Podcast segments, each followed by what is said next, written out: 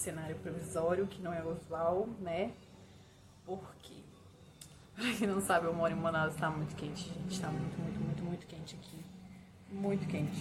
Tá sem condições de eu fazer onde eu fazia antes. E aí tem um sonzinho de fundo, que é a música dos meus cachorros. E de vez em quando vai passar um carro, né? Vai fazer um barulho aqui, mas seguimos, foco em mim. Agora foi o exemplo perfeito, passou um carro. Mas enfim, foca em mim, foca no que eu falar, nas informações, valoriza essa maravilhosa que se esforça pra fazer isso. Cadeira, mas valoriza.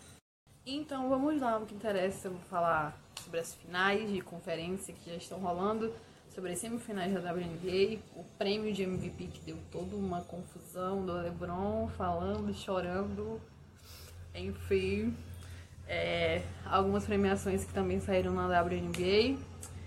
E é isto. Então vamos lá. Vamos começar pelo leste, né? Miami Boston, série que tá 2x1 pro Miami.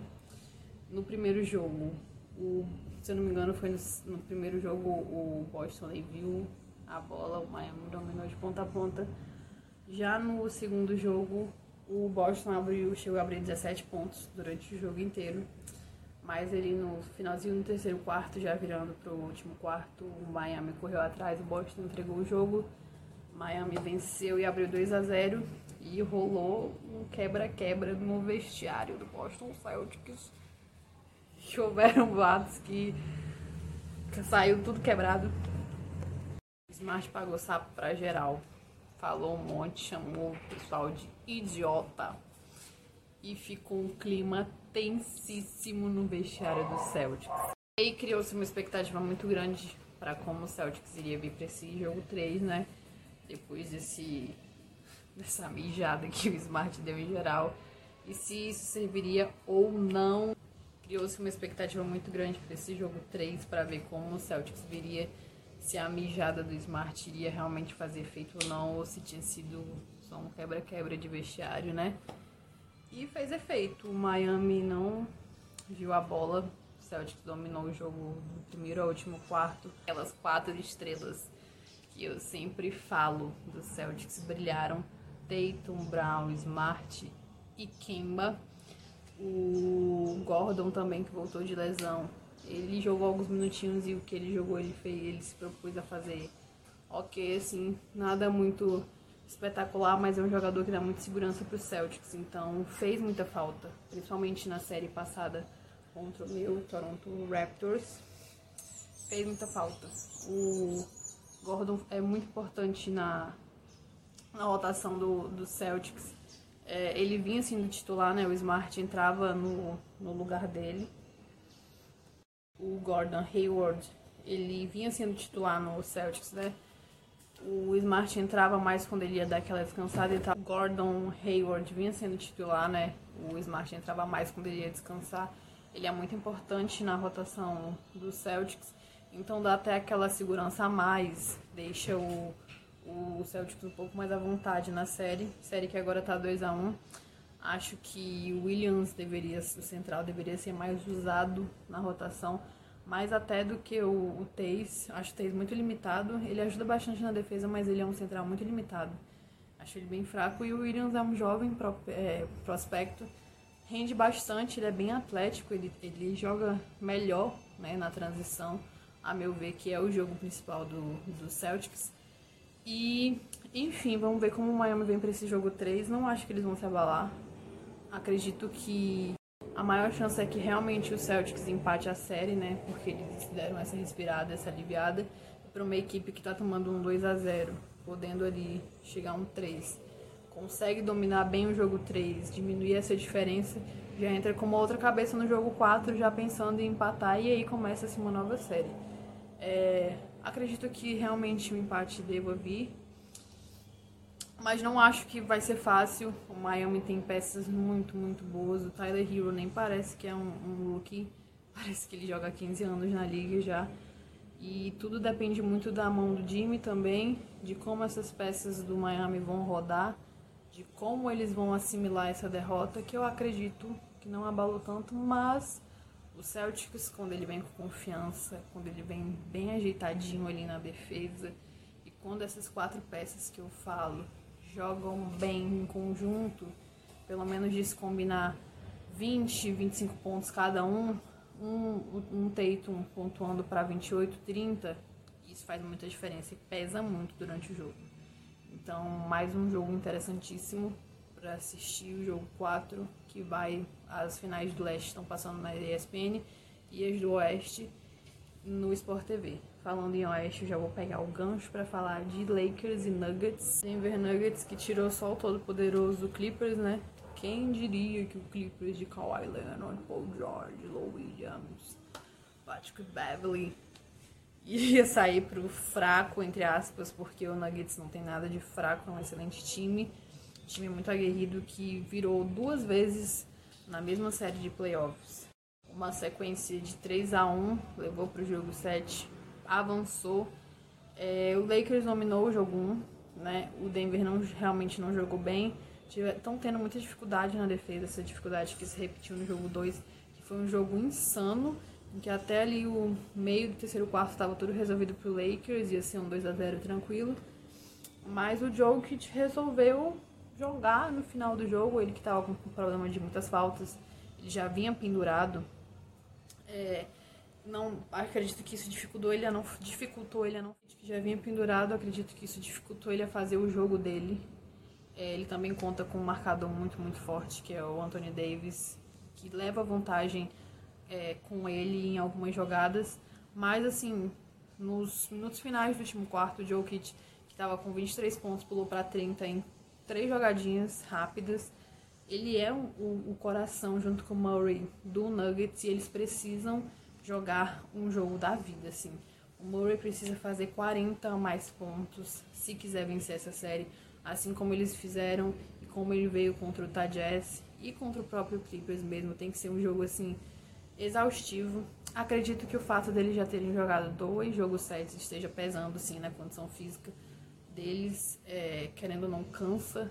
Você ter que virar duas séries assim seguidas, não é fácil. O Lakers é um time muito, muito atlético. Tem só um, um dos melhores jogadores, né? Top 3 jogadores melhores da liga, que é o LeBron James. Tem o Anthony Davis, que é um bom jogador. que também tem o Rondo, que é um dos top 10 jogadores que mais fornecem assistência na história da liga.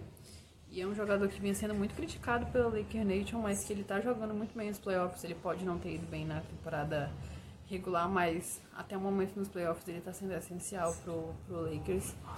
Antes do Rondo voltar de lesão, a função de armar estava ali no LeBron, às vezes no Caruso, e tipo, isso estava sacrificando muito o LeBron, porque ele jogava numa posição que não era dele, e ele não podia fazer as infiltradas dele que são tão é, famosas. Falando nessas infiltradas, acho que o maior defeito do Denver no jogo realmente é a defesa. Eles tentaram marcar por zona uma boa parte do jogo, mas estava muito fácil de atacar o garrafão deles. É, tinham jogadores que estavam perdidos na marcação, não marcando nenhum jogador. O Anthony Davis, é, às vezes sendo marcado pelo Murray, uma diferença de altura muito grande, muito sacrificante para um jogador daquele tamanho marcar o Anthony Davis, enfim. Acho que o, o caminho para o Denver tentar vencer o próximo jogo é acertar bem essa defesa. Tem que ser uma defesa muito, muito, muito bem feita. Principalmente no LeBron e no Anthony Davis. É, mais ainda no LeBron. O LeBron não fez um jogo tão, tão bom, mas o que ele fez foi suficiente para levar a equipe, né? Já o Anthony Davis fez um jogo brilhante. Jogador esse que vem com uma confiança muito, muito, muito, muito grande para o próximo jogo. Por quê? Porque até o final ali do quarto quarto, é, faltando uns 50 segundos mais ou menos, o Denver fez duas defesas boas, que fez com que o Lakers não conseguisse ter aproveitamento né, e marcar pontos. Conseguiu virar o jogo com a bola na mão do Jokic. Ele fez exatamente uma sequência de três e uma infiltração em cima do AD. E aí, até esse momento, o Denver estava ganhando o jogo com, se não me engano, dois pontos na frente, um ponto na frente. E sobraram 20, uns 20 segundos de posse para o Lakers. É, o Denver novamente fez uma defesa muito boa. O Murray deu um topo assim surreal, surreal no Danny Green. Bola do Lakers. Faltava 3 segundos ali para encerrar o jogo. Denver na frente, 102 a 101, se eu não me engano. E o que que acontece, né? Denver para o jogo. É, o técnico do Nuggets, a meu ver, já errou quando no quarto quarto, uma sequência em que o Denver encurtou a diferença para 3, aí tomou um ataque do Lakers e aumentou para 5 sofreu falta, dois lances, dois lances livres errou. O coach não pediu tempo, deixou o jogo seguir, em seguida tomou uma bola de três do KCP. Aí ele resolveu parar o jogo. A meu ver, ele já errou ali porque quando ele tá encosta tanto assim, chegou até a empatar em uns momentos antes, perde dois lances livres e não para esse jogo, o jogador dele já tá ali sem confiança tijolar dois lances livres como foi feito é inadmissível, é ridículo uma situação daquela, assim, decisiva para o jogo. Pede tempo naquele momento. Não, ele deixou abrir para oito, dificultou com que o Denver pudesse correr atrás do resultado e tentar aumentar um, um, um placar depois de virar naquela altura, porque faltavam três, dois minutos para o fim do jogo. Mas ok, pediu tempo, faltando três segundos, bola do Lakers depois disso, o Lakers pediu tempo novamente. E aí armou a jogada mais simples, né? Que era o que todo mundo imaginava. Reposição do Rondo, bola na mão do Anthony Davis. O Denver colocou o Plumlee, que é um outro central. E ele ficou marcando o Anthony Davis, enquanto o Grant ficou no LeBron e o Joe que estava na reposição é, ali com o Rondo. O que acontece nesse momento? Muitas pessoas criticaram o Plumlee porque ele chega no LeBron e deixa o Anthony Davis livre. Depois de ver 655 vezes do lance, antes da reposição acontecer, o Grant conversa com ele e fala que eles vão fazer uma troca. Ou seja, eles já sabiam que o Anthony Davis ia se movimentar para três. Já sabiam que o Anthony Davis ia se movimentar para três pontos. Então, ele ia ficar no LeBron porque ele é um jogador mais pesado, ele não ia conseguir acompanhar, correr junto com o Davis. E o Grant iria acompanhar o Anthony Davis. O LeBron nesse momento estava ali na cabeça do garrafão. O Anthony Davis correu por fora, pegou a bola ali quase no início da zona morta e acertou a bola de três. Pá, clutch, é, clutch total, game winner, as a buzzer, fim, acabou o jogo. Vou falar do Anthony Davis, tá? Antes disso, a falha defensiva de Denver foi principalmente de comunicação. Porque o Grant faz o sinal pro Plumlee que eles iriam trocar. E quando o Plumlee chega no, no LeBron, o Grant fica parado na frente do LeBron enquanto o Anthony Davis fica livre. E ele consegue chutar tranquilamente, é, encerrou o jogo, Denver perdeu. A culpa realmente é do Grant. É, foi uma falha de comunicação horrível entre eles. Deixar o Anthony Davis livre daquele jeito, como ele estava no jogo com a mão quente, é um erro inadmissível. O, o Denver entregou o jogo, né? Depois de uma jogada brilhante do Murray, do toco magnífico dele. E o Anthony Davis, né? Clutch total, foda. O que, que eu vou falar dele? Primeiro time da NBA, né? Não é à toa. Merecidamente é um clutch, embora eu ache ele um pouco superestimado, mas enfim, decidiu o jogo. Ontem o Lakers estava jogando com a, a jersey do Mamba, né? Do Black Mamba. E ele deu uma declaração depois falando que eles não querem perder com aquela jersey, né, que é homenagem ao Kobe. E logo depois que ele acerta o arremesso, ele grita o nome do Kobe, né? A esposa do Kobe Bryant, inclusive, repostou, falando que era um Kobe shot é, no Instagram dela. E, enfim, mérito total do Anthony Davis, ele não tem nada a ver com a defesa pífia do, do Denver. Que, assim, tinha um jogo na mão naquele momento, porque conseguiu virar, né? Poderia fazer pelo menos uma defesa melhor, poderia ter se esforçado mais, mas infelizmente faltou essa comunicação. É, não entendi também porque o Porter Júnior ficou o quarto quarto todo no banco, não entrou, ele que é um jogador que vem sido muito importante para o Denver. E assim, como eu já falei, se o Denver quiser vencer o próximo jogo e tentar fazer alguma coisa nessa série ainda, tem que ter uma defesa impecável, porque o Lakers vem totalmente confiante, o Anthony Davis vem com uma confiança que você não tem ideia. O cara decidiu o jogo naquela situação. E fazer o que ele fez no jogo inteiro é surreal. Jokic precisa aparecer, Murray precisa jogar mais, fazer mais jogadas de infiltração, que é o forte dele, e bolas de três também, step back e tal. E no mais, nas conferências, é isso. Agora vamos para uma outra parte. Giannis foi eleito MVP, incontestado, pelo menos ao meu ver. É, só que alguma pessoinha chamada LeBron James não ficou muito satisfeita com isso rolou umas críticas porque rolou uma insatisfação por parte do LeBron porque ele levou apenas 16 votos para primeiro lugar como MVP. Ele chegou até a citar uma situação que aconteceu com o Gasol quando ele foi eleito defensor do ano, em que ele ficou fora do primeiro time de defesa da NBA. Mas assim, a temporada regular do Jones é incontestável, sabe? Ele realmente foi um jogador mais importante, mais diferenciado na regular as reclamações do LeBron são meio infundadas, assim. Eu gosto muito do LeBron, mas eu acho que ele deu uma pelada excessiva sobre isso para querer ganhar no grito, assim, o MVP. Dependendo do que aconteça, eu tenho a certeza absoluta que vão dar o MVP das finals para ele. E, assim, merecidíssimo. Giannis entrou no seleto grupo de jogadores que ganharam MVP em dois anos consecutivos. Ele realmente é diferenciado. Isso fala-se muito de uma possível saída dele de Milwaukee, que eu acredito que não vai acontecer agora, talvez próxima temporada em que ele é free agent. E assim, fechamos NBA. Agora vamos para um outro lado que tá pegando fogo também da WNBA. Que a gente tem uma brasileira que tá jogando muito e que assim, no esporte, no basquete, hoje ela é a principal atleta do Brasil, que é a Damiris Dantas ela simplesmente decidiu o jogo na segunda rodada para o Lynx para passar as semifinais e pegar o Seattle Storm. É, a Damiris ela tá assim com uma regularidade incontestada. Ela não joga só bem no garrafão, né, devido à posição dela, mas ela também está sendo uma jogadora importantíssima nas bolas de três para o Minnesota Lynx. É, é incrível ver a Damiris jogar quem não acompanha a WNBA, eu sugiro que, tipo, tire um tempinho para assistir esses jogos, porque eles estão sendo decididos, assim, nas últimas bolas, nos últimos minutos. São jogos interessantíssimos. Jogo do Lynx, que seria ontem, ontem no caso, domingo, contra o Storm, não aconteceu porque algumas jogadoras do Storm não tiveram testes conclusivos.